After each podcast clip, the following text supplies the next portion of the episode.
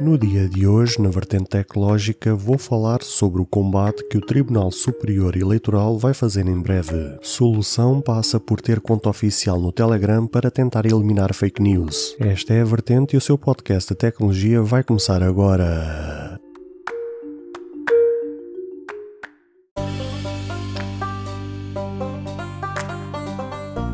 Olá, ouvintes deste podcast de tecnologia. Eu sou André Silva e esta é a minha, a sua, a vossa vertente tecnológica, onde aqui poderá ouvir notícias, entrevistas, coberturas de evento, opiniões e muito mais. Fica aí para ouvir esta vertente já a seguir.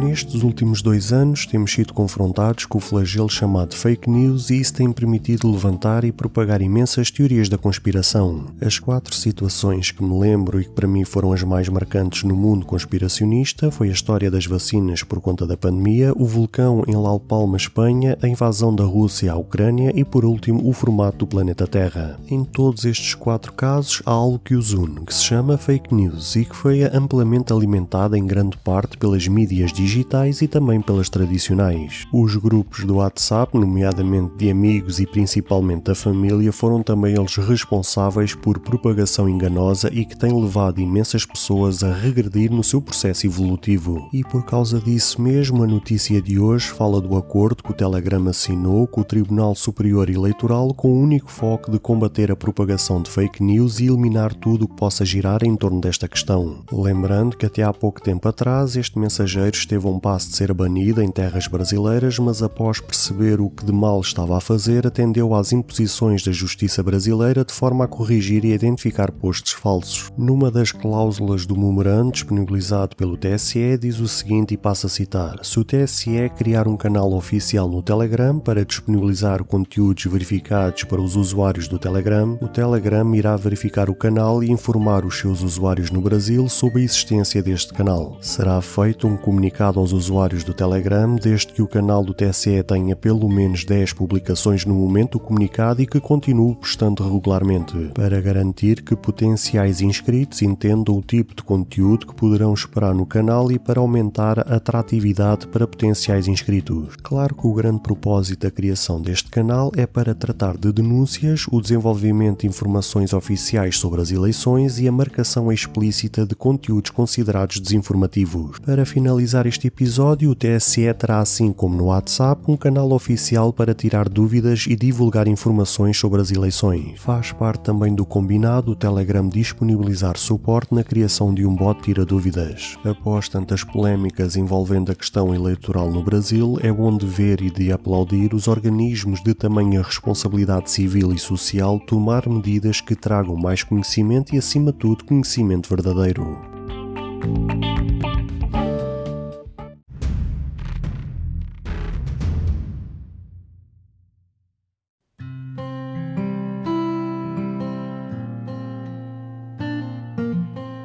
Caro ouvinte, chegamos ao fim de mais um episódio. Grato pelo tempo disponibilizado. Se gostou deste episódio, peço por favor que passe no Apple Podcast e avalie e comente este projeto ou se a sua plataforma de podcast permitir fazer alguma avaliação, ficarei eternamente grato se o fizer, para que seja recomendado nas pesquisas e chegue a mais pessoas como eu e você. Caso você tenha interesse em apoiar este projeto, basta aceder ao link que está na descrição deste episódio. Se tiver alguma questão, se fizer alguma crítica, seja ela positiva ou negativa, ou até mesmo queira sugerir algum tema para ser debatido no futuro em algum episódio, todos os contactos estarão na descrição de cada episódio, incluindo este. Obrigado pelo seu tempo e até ao próximo episódio.